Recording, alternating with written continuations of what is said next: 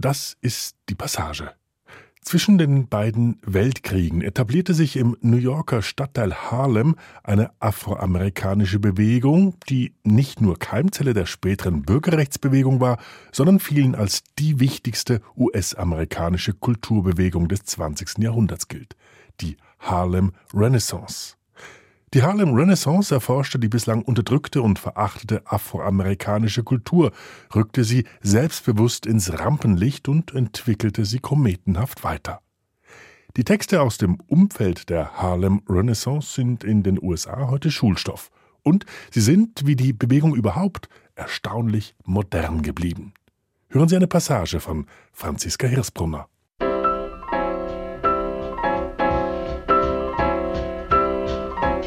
Duke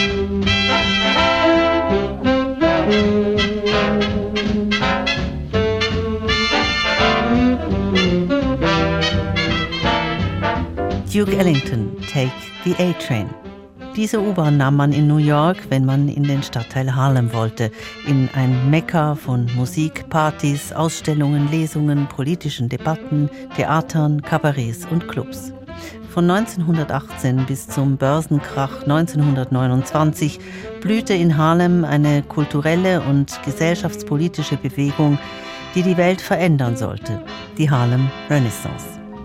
Erstmals bündelten afroamerikanische Kulturschaffende und Intellektuelle ihre Kräfte, um dem andauernden Rassismus Paroli zu bieten und mit Nachdruck zu sagen, dass sie, Hautfarbe hin oder her, gleichberechtigt und eigenständig dazugehörten. I too sing America. I am the darker brother.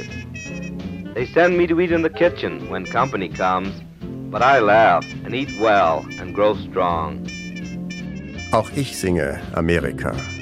Ich bin der dunklere Bruder. Sie schicken mich zum Essen in die Küche, wenn Besuch kommt.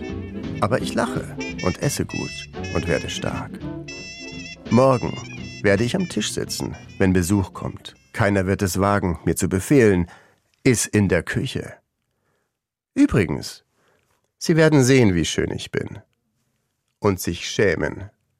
Auch ich bin Amerika. Tomorrow I'll be at the table when company comes. Nobody'll dare say to me, eat in the kitchen then. Besides, they'll see how beautiful we are and be ashamed. I too am America. Der Dichter Langston Hughes mit seinem Gedicht I Too von 1926. Er und die Schriftstellerin und Anthropologin Zora Neale Hurston werden jeweils als Erste genannt, wenn es um die Harlem Renaissance geht. Sie waren die Besten unter den Besten, künstlerisch einzigartig, kühn und unverdrossen, wenn es darum ging, afroamerikanische Identität zu bergen, zu benennen und zu feiern.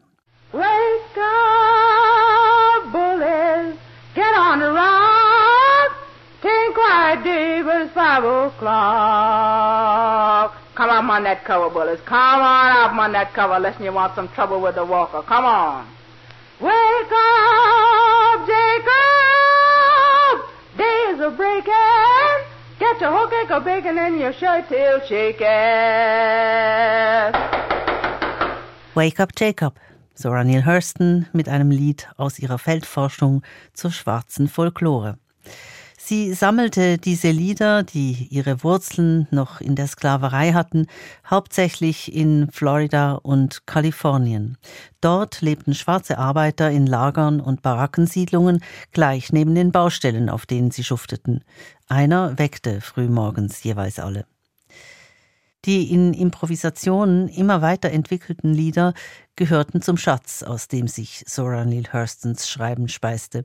Der Blues, die raue Sprache, die starken Bilder, der Galgenhumor. Sie wurden mit der Zeit aber auch Teil der amerikanischen Alltagskultur. Harry Belafonte mit seiner Version von Wake Up Jacob 1960. Wake up, Jacob.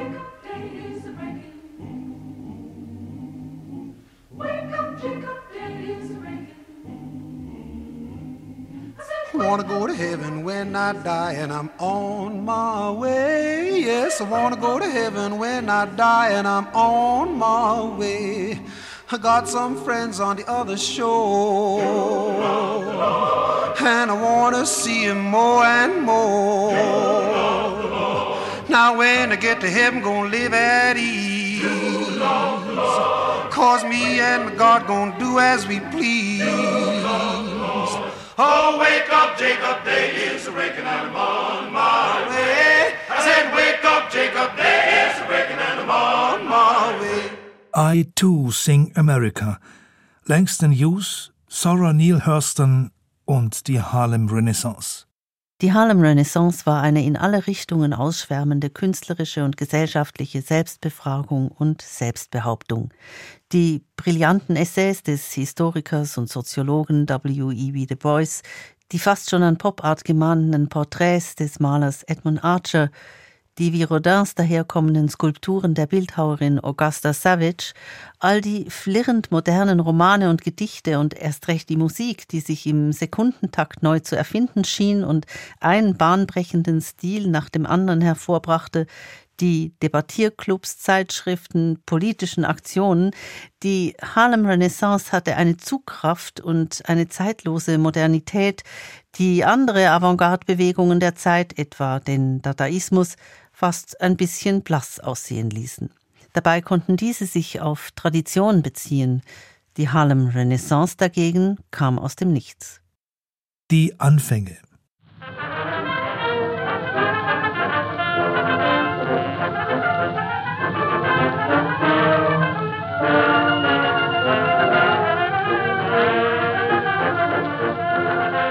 Die Kapelle des 369. US-Infanterieregiments während des Ersten Weltkriegs in Frankreich. Sie spielt The Memphis Blues und war wie fast das ganze Regiment schwarz. Aus Not hatte man auch Afroamerikaner rekrutiert, trotz Bedenken, Nachkommen ehemaliger Sklaven Waffen in die Hand zu geben.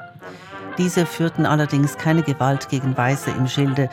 Sie plagte vielmehr der Zwiespalt, für einen Staat in den Kampf zu ziehen, der sie zutiefst diskriminierte. Dennoch war W.E.B. Du Bois der intellektuelle Mastermind der Harlem Renaissance für selbstlosen Patriotismus. Als Belohnung würden, so hoffte er, endlich die vollständigen Bürgerrechte auch für Schwarze winken. Er sollte sich täuschen. Das Jahr des Kriegsendes war eines der blutigsten seit Abschaffung der Sklaverei 1865.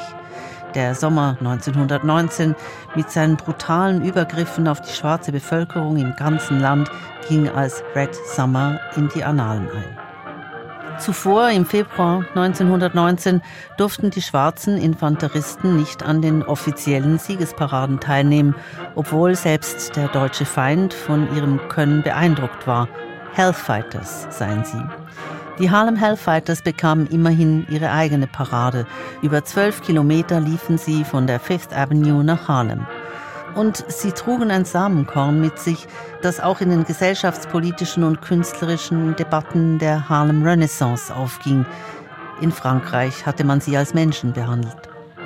Sie waren zu Beginn ihres Einsatzes 1917 vom amerikanischen Kommando der französischen Armee überlassen worden, nicht ohne die deutliche Warnung, Schwarze seien Weißen gegenüber minderwertig.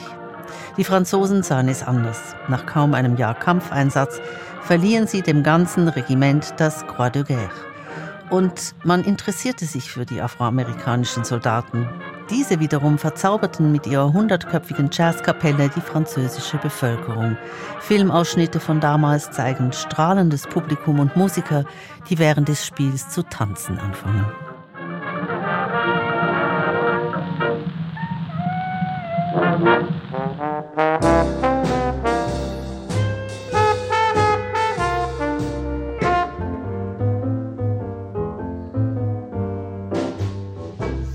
I've just been down, down to Memphis down. That's where the people smile, smile on you all the while. Hospitality, they were good to me. I couldn't spend a dime and had the grandest time. I went out to dancing with a Tennessee deer. They had a fella named Handy with a band you should hear.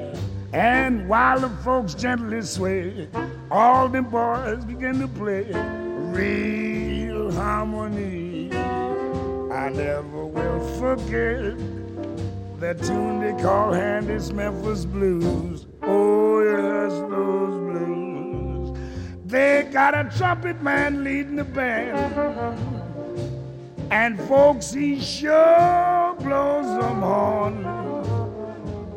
And when the clarinet seconds to the trombones croon, it moans just like a sinner on revival day. That melancholy strain, that ever haunting refrain, is like a morning sorrow song. Here comes the very part that wraps a spell around my heart. It sets me wild to hear that loving tune again, those Memphis blues.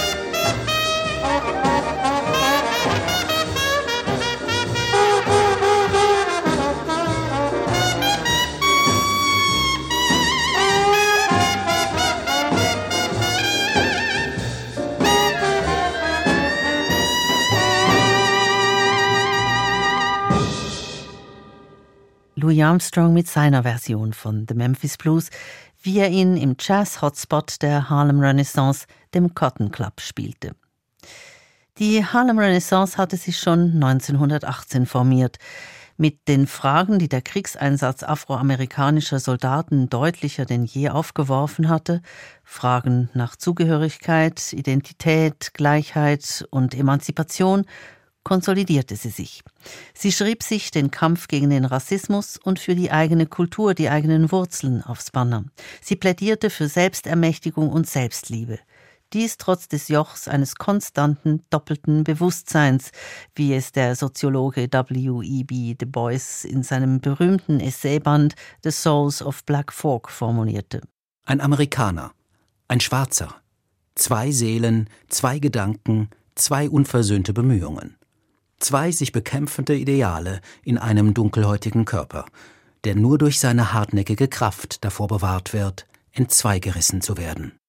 Die hartnäckige Kraft, von der W.E.B. Du Bois schreibt, mündete zwischen 1918 und 1929, dem Jahrzehnt der Harlem Renaissance, in eine geradezu frenetische Kreativität. Harlem. Wie viele Industriestädte im Norden Amerikas erlebte auch New York ab etwa 1910 einen großen Zuzug von Afroamerikanerinnen und Afroamerikanern aus den Südstaaten. Im Norden gab es Arbeit und die Jim Crow-Gesetze der strikten Rassentrennung in sämtlichen Bereichen des öffentlichen Lebens galten zumindest auf dem Papier nicht. Im Zug der Great Migration flüchteten allein während des Ersten Weltkriegs beinahe eine halbe Million Schwarze vor den unerträglichen Bedingungen im Süden in den Norden, darunter auch viele Lehrer, Rechtsanwälte, Ärzte und Künstler. Ursprünglich sollte Harlem ein Viertel für wohlhabende Weiße werden, aber dem afroamerikanischen Immobilienunternehmer Philip A. Payton Jr. gelang es gegen alle Widerstände, Harlem in ein überwiegend schwarzes Viertel zu verwandeln, in dem sich bald auch eine gewisse Mittel- und Oberschicht herausbildete. Genauso schnell wurde Harlem zum bevorzugten Vergnügungsviertel der Weißen. Das reiche Angebot an aufregend neuer Kultur, an verrückten Clubs und Partys wirkte wie ein Magnet. In Nella Larsens Passing, einem der großen Romane der Harlem Renaissance, sagt eine Figur einmal, Bald schon dürfen Farbige überhaupt nicht mehr hier rein. Oder sie müssen nach den Jim Crow-Gesetzen getrennt sitzen. The Homeless Wanderer, eine Improvisation der äthiopischen Nonne Emma Heus Gemariam Gabru. Sie ist auch die Titelmusik einer Verfilmung von Passing, mit der die britische Regisseurin Rebecca Hall kürzlich Furore machte. Die intensiven, emotional schwer fassbaren Klänge passen zu Nella Larsens Roman, der Identität als gespenstische Ambivalenz versteht und von einer schwarzen, mit sehr heller Haut erzählt, die sich als Weiße ausgibt und sehenden Auges die Katastrophe sucht.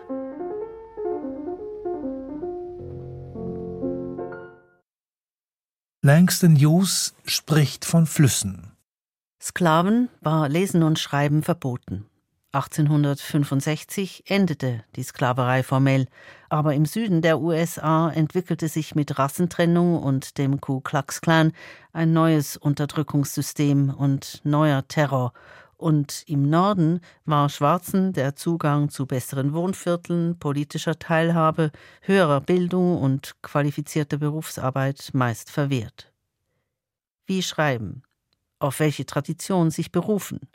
Langston Hughes, geboren 1902, keine 50 Jahre nach Abschaffung der Sklaverei, musste sich mit seinem Wunsch zu schreiben zuerst einmal gegen seinen Vater durchsetzen.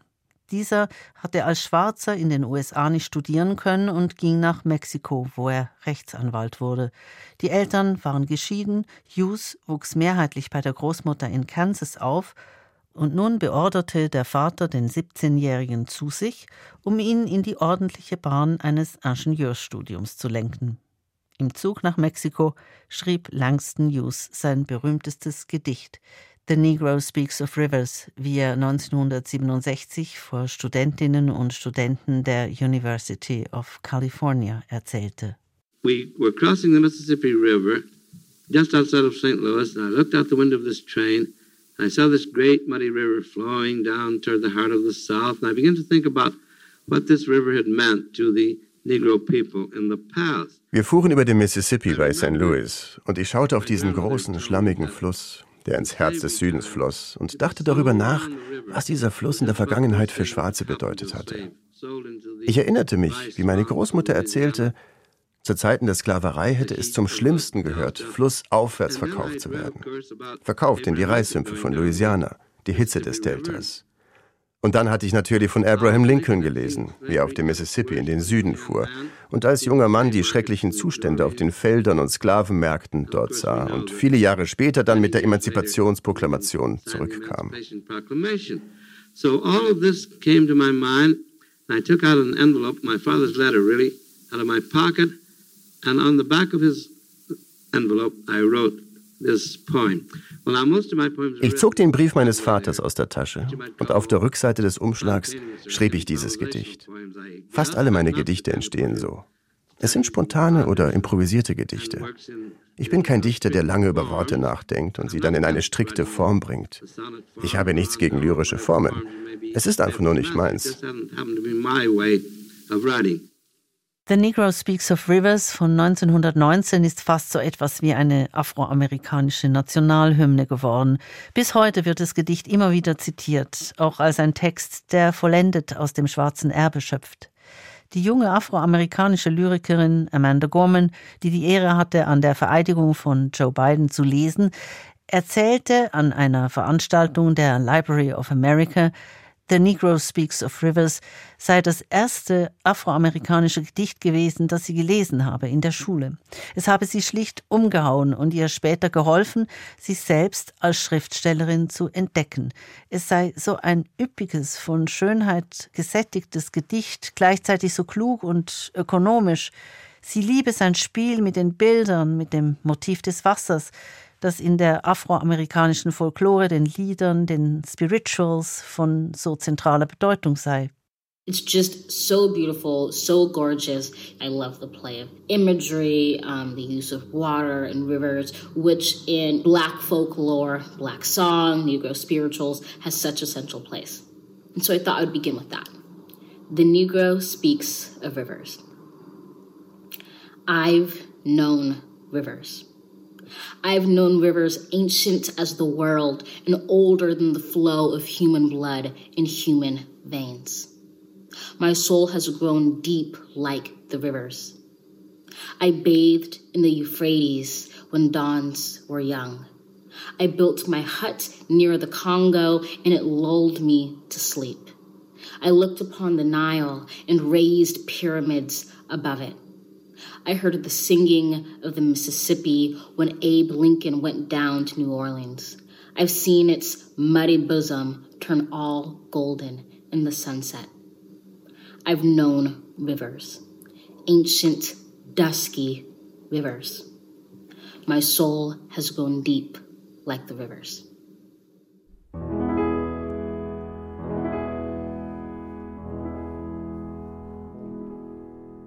The Negro Speaks of Rivers für W.E.B. Du Bois. Ich habe Flüsse gesehen. Ich habe Flüsse gesehen, alt wie die Welt und älter als der Fluss von Menschenblut in menschlichen Adern. Meine Seele wuchs tief wie die Flüsse. Ich badete im Euphrat bei Anbruch der Tage. Ich baute meine Hütte am Kongo und er murmelte mich in den Schlaf. Ich blickte auf den Nil und errichtete die Pyramiden darüber. Ich hörte das Singen des Mississippi, als Abraham Lincoln nach New Orleans hinunterfuhr, und ich habe seine schlammige Tiefe im Sonnenuntergang golden werden sehen. Ich habe Flüsse gesehen, alte, düstere Flüsse. Meine Seele wuchs tief, wie die Flüsse. Der Spiritual Deep River in einer Instrumentalversion gespielt vom Canne Mason Trio.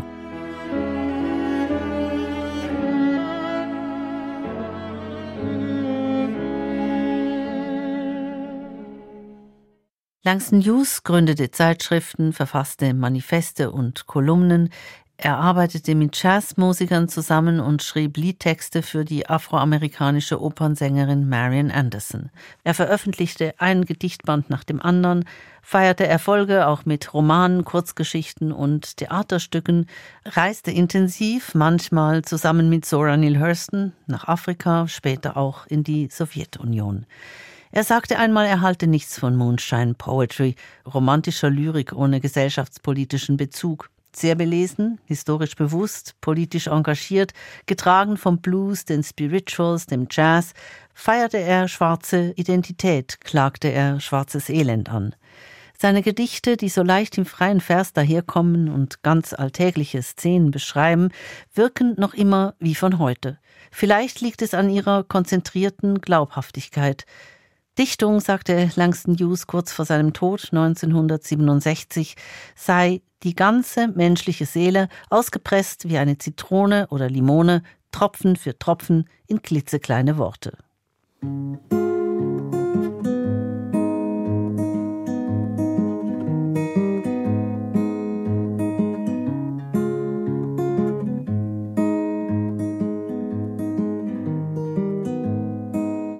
Cellistin und Folkmusikerin Leila McCullough zog Mitte 20 von New York nach New Orleans, um ihren haitianischen Wurzeln auch musikalisch nachzuspüren. Ihre Eltern, politische Aktivisten, waren vor dem Duvalier-Regime in die USA geflüchtet. Im New Orleans produzierte Leila McCullough ihr erstes Album, Very Colored Songs, a Tribute to Langston Hughes. In einem Interview mit dem amerikanischen National Public Radio erzählte sie, dass dieses Projekt eine lange Geschichte hatte. I grew up, you know, knowing about Langston Hughes. I think when I was about 16 or 17, my dad bought me a, a, book of his poetry and actually wrote me a poem in, in the front of the book.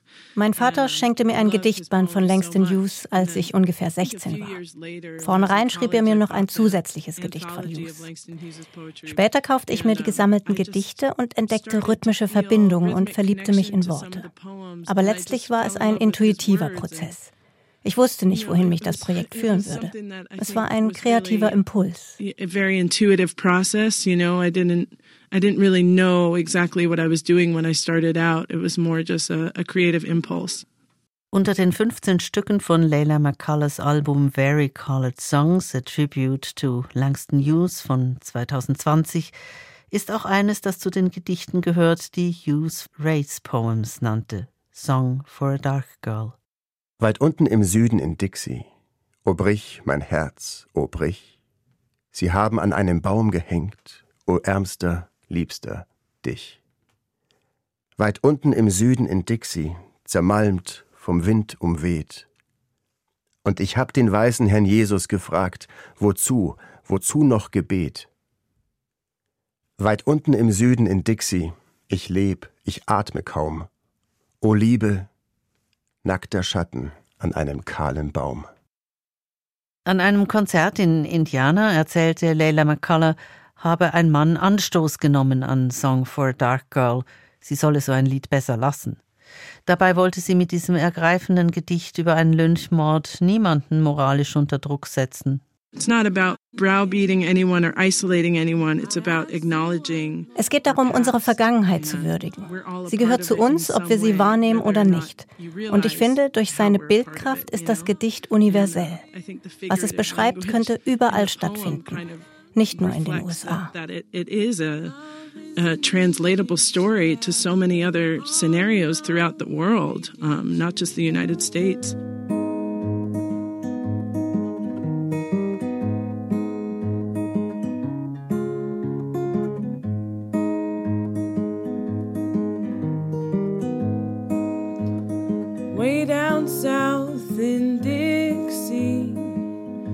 Break the heart of me. They hung my black young lover to a crossroads tree. Way down south in Dixie, bruised body high in the air. I asked the white Lord Jesus, what was the use of prayer? Way down south in Dixie break the heart of me. Love is a naked shadow on an old naked tree.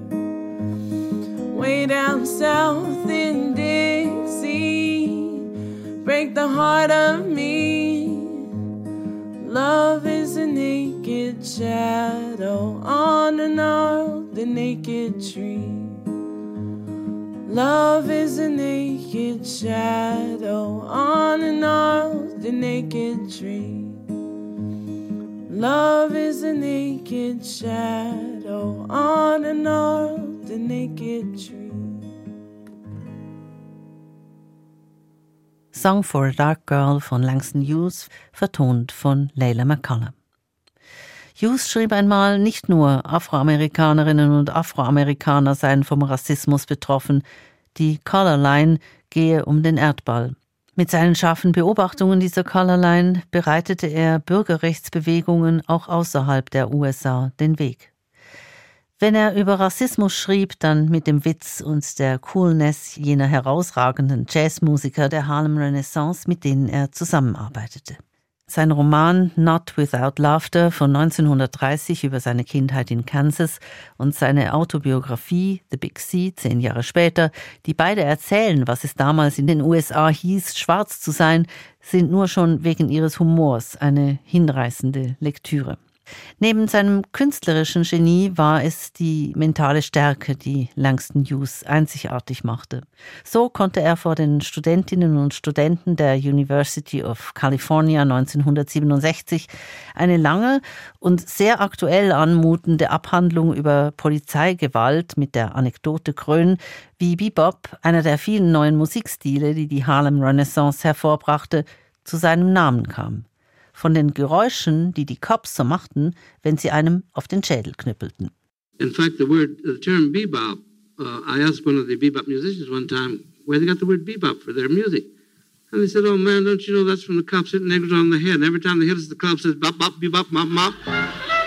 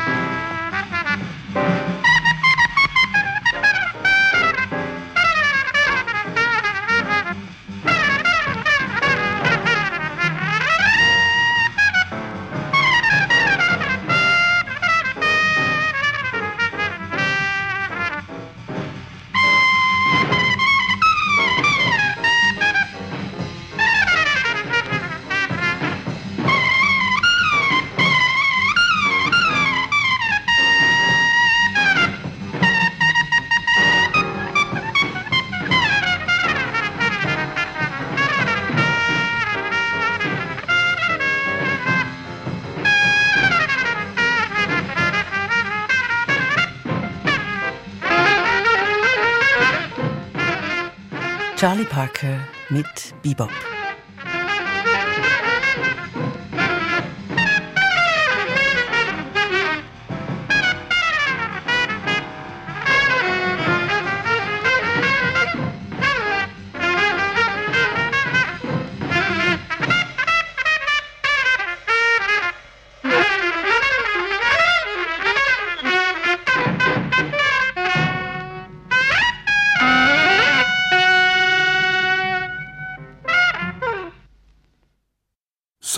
Neale Hurston kennt nichts. Dass Zora Neale Hurston so unbekümmert ihren eigenen Weg ging, lag auch an ihrer Herkunft. Man kann es in ihrer Autobiografie Dust Tracks on a Road von 1942 nachlesen, die so beginnt. Gleich scheinbar totem, kaltem Gestein trage ich in mir die Spuren der Materie, die einst daran ging, mich zu machen. Zeit und Ort haben das ihre beigetragen also müssen sie etwas über Zeit und Ort meiner Herkunft erfahren, um sich die Ereignisse und Wendungen meines Lebens erklären zu können. Ich wurde in einer schwarzen Stadt geboren, damit meine ich nicht den schwarzen Hinterhof einer gewöhnlichen Stadt. Eatonville in Florida ist und war zur Zeit meiner Geburt eine rein schwarze Stadt, mit Gründungsurkunde, Bürgermeister, Gemeinderat, Gemeindepolizist und allem, was dazugehört, Eatonville war nicht die erste schwarze Gemeinde in Amerika, aber die erste rein schwarze Gemeinde, die als Körperschaft des öffentlichen Rechts eingetragen war. Der erste Selbstverwaltungsversuch von Schwarzen in den Vereinigten Staaten. Zora Neale Hurston wurde 1891 geboren. Vier Jahre zuvor war Eatonville im Orange County in Florida gegründet worden. Befreite Sklavinnen und Sklaven hatten dort Land zugeteilt bekommen. Jahrhundertelang umkämpftes Land, wie Zora Neale Hurston betont. Auf seinem Boden seien Ströme spanischen, französischen, englischen, indianischen und amerikanischen Blutes vergossen worden.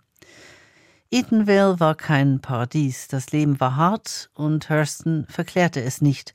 Aber schon als Kind liebte sie nichts mehr, als den Leuten zuzuhören, wie sie ihre Geschichten erzählten, ihre ausufernden Dispute führten und ihre Lieder sangen. Und sie fühlte sich eins mit sich und der Welt. Ich empfinde es nicht als tragisch, farbig zu sein. Kein übergroßer Kummer ist in meiner Seele angestaut, noch lauert solcher hinter meinen Augen. Es macht mir überhaupt nichts aus. Ich gehöre nicht zu der schluchzenden Schule von Schwarzen, die der Meinung sind, dass die Natur irgendwie einen gemeinen, schmutzigen Handel mit ihnen getrieben hat und deren Gefühle darum verletzt sind. Nein, ich weine nicht über die Welt. Ich bin zu sehr damit beschäftigt, mein Austernmesser zu schärfen. Sora Neale Hurston im Essay How It Feels to Be Colored Me von 1928. Sie fand, sie gehöre dazu aber als sie 13 war, starb ihre Mutter. Ihr Vater, ein charismatischer Prediger und zeitweise Bürgermeister von Eatonville, heiratete erneut und kümmerte sich nicht mehr um seine Kinder aus erster Ehe. Sora flog aus der Schule, weil er das Schulgeld nicht länger zahlte. Von da an schlug sie sich mit allen möglichen Jobs durch und wenn das Geld reichte, ging sie an ein College. Sie schrieb preisgekrönte Kurzgeschichten, die sie nach New York führten und bald war sie dort eine führende Figur in der Harlem Renaissance. In Anlehnung an das englische Wort für Gebildete, Literati, nannte sie sich selbstironisch die Königin der Harlemer Niggerati. Dann mit 27 machte sie sich zehn Jahre jünger und ergatterte so ein Stipendium für das renommierte New Yorker Frauencollege Barnet. Sie studierte Anthropologie beim berühmten Franz Boas und nun konnte es richtig losgehen, und zwar genauso, wie sie es wollte. In seiner Autobiografie The Big Sea meint ihr Mitstreiter und Freund Langston Hughes, Bücher brauchte sie eigentlich nur zu schreiben, um ein noch breiteres Publikum zu erreichen denn sie war selbst schon ein Stück Unterhaltungsliteratur. Sie steckte voller Anekdoten zum Totlachen, voll witziger Geschichten und tragikomische Erzählungen, an die sie sich aus ihrem Leben im Süden als Tochter eines reisenden Diener Gottes erinnerte. Sie konnte einen in einem Augenblick zum Lachen bringen und im nächsten zum Weinen. Aber Miss Hurston war auch gescheit. Eine Studentin, die sich von ihrem College kein langgezogenes A beibringen ließ und die große Verachtung für alle Überheblichkeit hatte, ob akademischer oder sonstiger Herkunft. Deshalb war sie auch so eine hervorragende Sammlerin von Folklore, da es ihr möglich war, an Menschen heranzutreten und so mit ihnen umzugehen, als hätte sie niemals studiert. Keiner sonst hätte auf der Lennox Avenue irgendeinen durchschnittlichen Bewohner von Harlem anhalten und ihm mit einem seltsam aussehenden anthropologischen Gerät den Kopf vermessen können, ohne bei diesem Versuch angeschrien zu werden. Außer Zora, die jeden anhielt, dessen Kopf interessant aussah und ihn vermaß.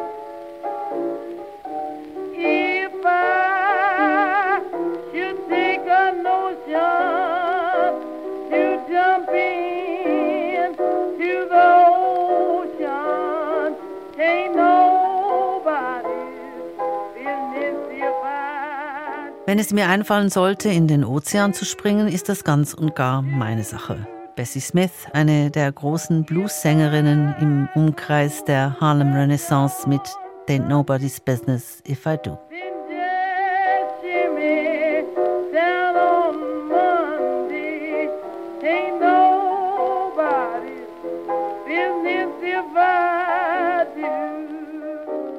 Ich tue, was ich will. Mit dieser Haltung machte sich Zora Neale Hurston nach ihrem Studium auf, Feldforschung zu betreiben. Sie ging nach Florida, wo sie aufgewachsen war, in die Südstaaten, in die Karibik, nach Haiti, Jamaika und auf die Bahamas. Sie sammelte die Musik, die Tänze, die Geschichten und die magischen Praktiken der Schwarzen. Sie studierte den kreolischen Voodoo und sein afroamerikanisches Pendant, den Hoodoo. In einer Aufnahme von 1939 tanzt und singt sie einen traditionellen Krähentanz, wie er auch Josephine Baker beeinflusst hatte. Sie erzählt, er stamme aus Westafrika, wo die Krähe heilig sei. Wenn man ihn in den USA singe und tanze, meine man aber den Bussard, der nach Beute sucht. Jemand stelle sich in die Mitte, die anderen seien im Hintergrund.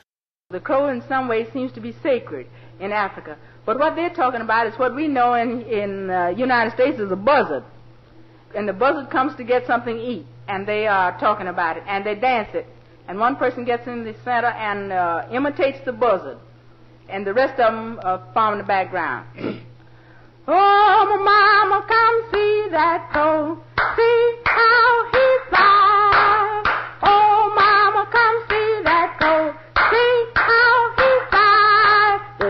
Crow, this crow, gonna fly tonight. See how he flies. This crow, this crow, gonna fly tonight.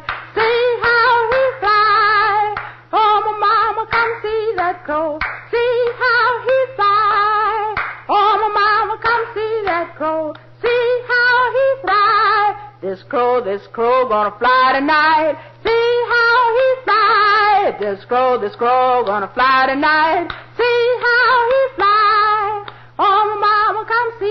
Crow.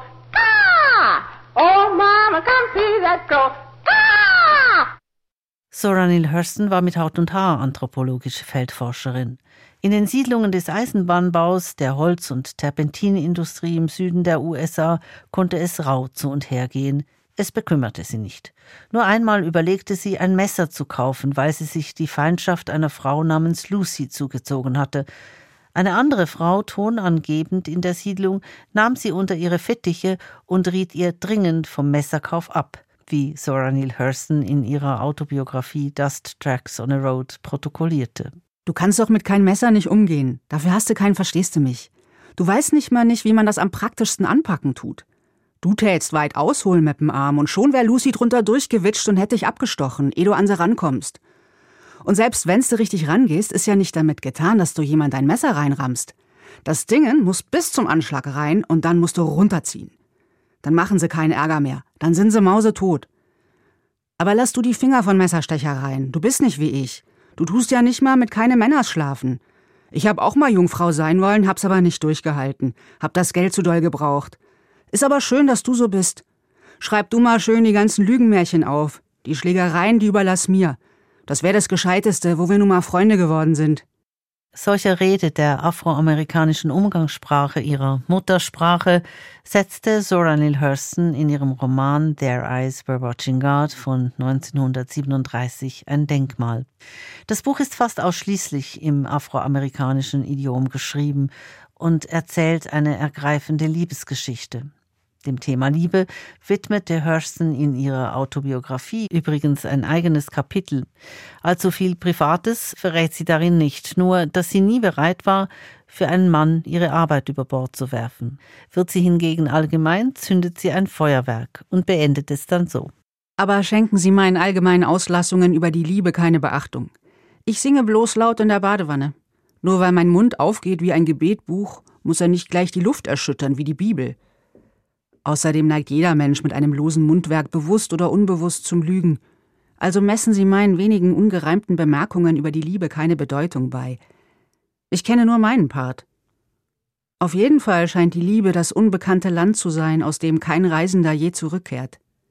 In dieses unbekannte Land schickt sie in ihrem Roman Vor ihren Augen sahen sie Gott ihre Protagonistin Janie, die unter der Obhut ihrer Großmutter in einer kleinen schwarzen Stadt aufwächst.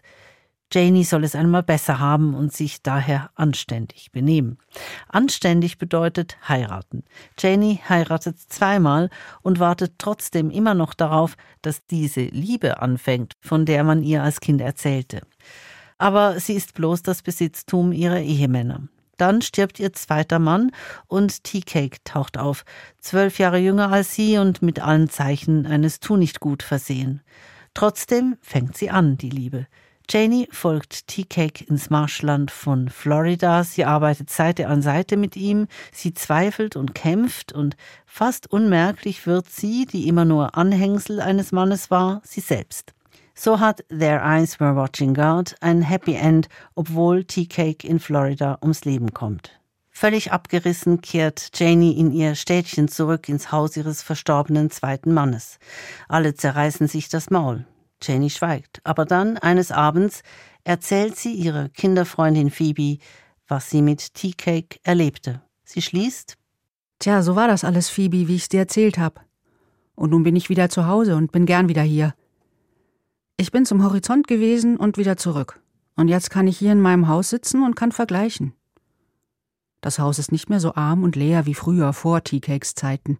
Es ist voll von Gedanken, vor allem das Schlafzimmer. Ich weiß, dass die ganzen Rumhocker und Rumschwätzer sich schon den Magen verknoten vor lauter Neugier, weil sie wissen wollen, was wir geredet haben. Von mir aus, Phoebe, erzähl's ihnen. Erstmal werden sie den Kopf schütteln, weil meine Liebe nicht so gegangen ist wie ihre, falls sie je eine hatten dann musst du ihnen sagen, dass die Liebe nicht sowas ist wie ein Schleifstein, der überall gleich ist und mit allem das Gleiche macht, wo er mit in Berührung kommt. Love is like the sea. Wie das Meer ist die Liebe, immer in Bewegung. Aber seine Form kriegt es erst von der Küste, an die es trifft. Und die ist von Küste zu Küste anders. Their Eyes Were Watching God hat eine eigentümliche Intensität. Die britische Autorin Sadie Smith bekam den Roman als Jugendliche von ihrer schwarzen Mutter empfohlen und hat ihn seither immer wieder gelesen. In einem Aufsatz über ihre Lektüren schreibt sie von Beseeltheit. In einem Interview 2010 im kanadischen Radio versucht sie, dieses Wort näher zu erklären. Soulfulness to me means authenticity and naturalness. Beseeltheit heißt für mich Authentizität und Natürlichkeit. Dabei gibt es das in der Literatur eigentlich gar nicht. Es gibt nur Künstlichkeit, die natürlich daherkommt. Aber sie macht das so gut. Sie verwendet das Idiom von Eatonville, da wo sie herkommt. Aber sie tut es nicht bevormundend. Es ist nicht peinlich. Ich weiß, dass viele ihrer schwarzen Leserinnen und Leser es damals peinlich fanden. Vielleicht, weil es so genau getroffen war und sie fürchteten, es würde sie Weißen gegenüber bloßstellen. Wenn man das Buch heute liest, spürt man, wie sehr die Sprache aufgeladen ist von Liebe, Zuneigung und Respekt. Und dann ist sie so bildstark, so unmittelbar. Die Dialoge sind fantastisch. Nicht viele können Dialoge schreiben, die so natürlich daherkommen. Salinger konnte das auch. Aber in Sachen schwarzer Rede, wenn ich das so sagen darf, ist Zora Neale Hurston unübertroffen. Black speech, if, if you can say that, um, I don't think there's anyone to touch Zora Neale Hurston.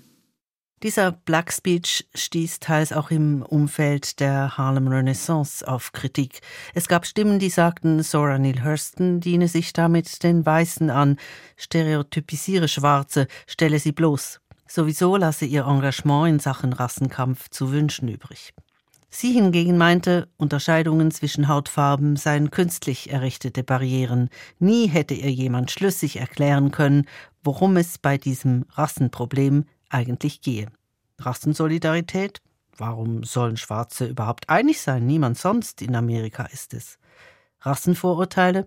Ich nehme sie mir nicht zu Herzen, ich möchte mich nicht selber vom Leben aussperren. Zora Neale Hurstons Direktheit war legendär. Sie dachte und lebte so eigenständig wie nur wenige Frauen ihrer Zeit. Doch nach dem Zweiten Weltkrieg, als sich die Harlem Renaissance längst aufgelöst hatte, wurde es still um sie. Mit ihrem einst abenteuerlichen und glamourösen Leben war es vorbei. Sie ging zurück nach Florida und hielt sich, wie damals als Jugendliche, mit kleinen Jobs über Wasser. Sie starb 1960, 69-jährig, im Pflegeheim eines Armenhauses.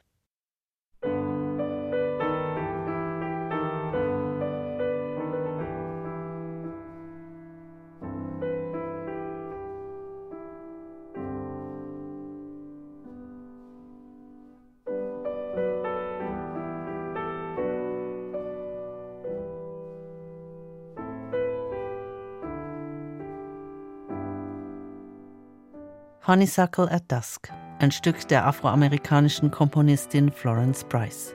Nur wenig älter als Zora Neale Hurston verfolgte auch sie ihren künstlerischen Weg unbeirrt.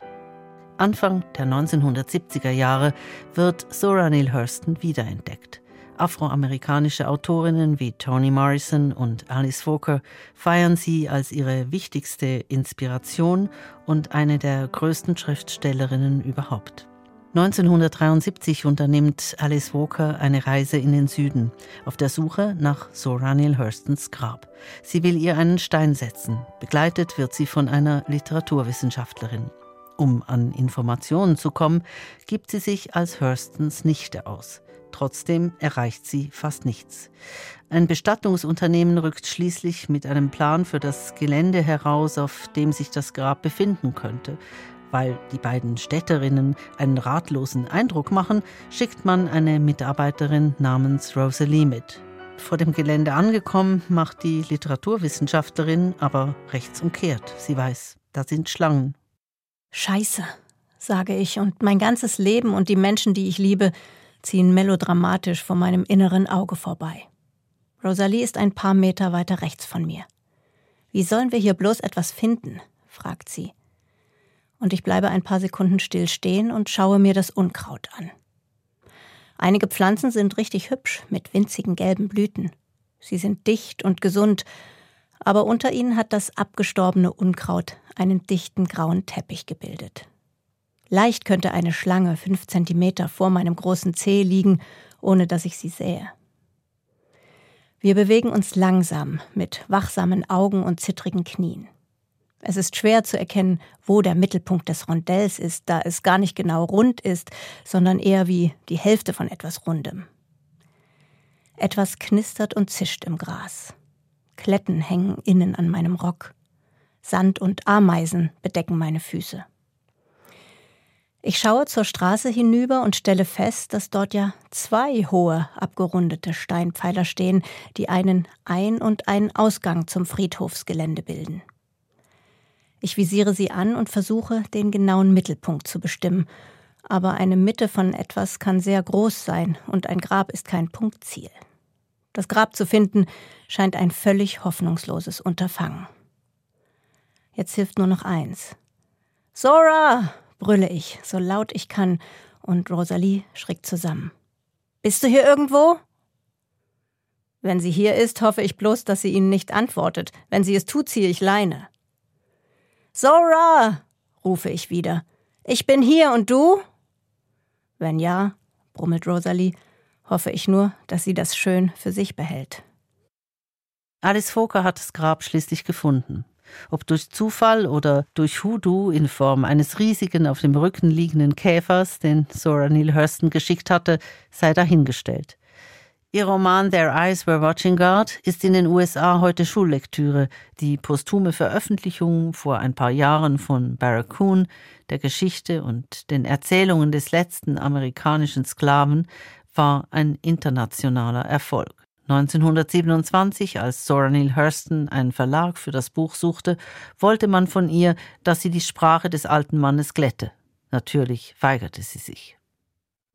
Was wird aus einem aufgeschobenen Traum? fragte Langston Hughes in seinem berühmten Gedicht Harlem. Schrumpft er wie eine Rosine an der Sonne? Eitert er wie eine Wunde? Stinkt er wie verfaultes Fleisch? Oder setzt er Zucker an? Vielleicht bricht er unter der schweren Last zusammen. Oder explodiert er?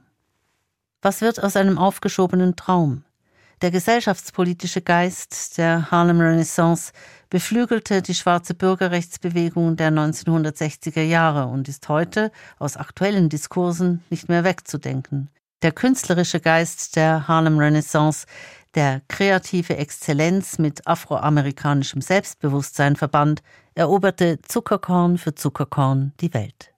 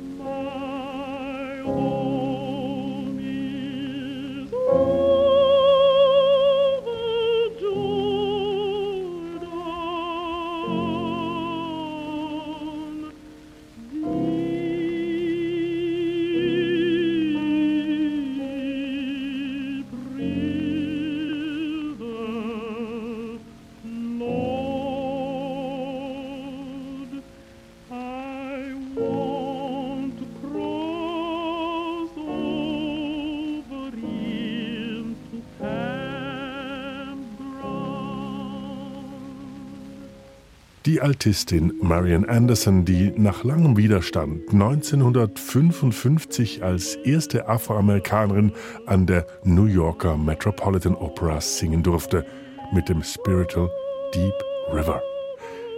Sie hörten I Too Sing America, Langston Hughes, Sora Neil Hurston und die Harlem Renaissance. Eine Passage von Franziska Hirsbrunner.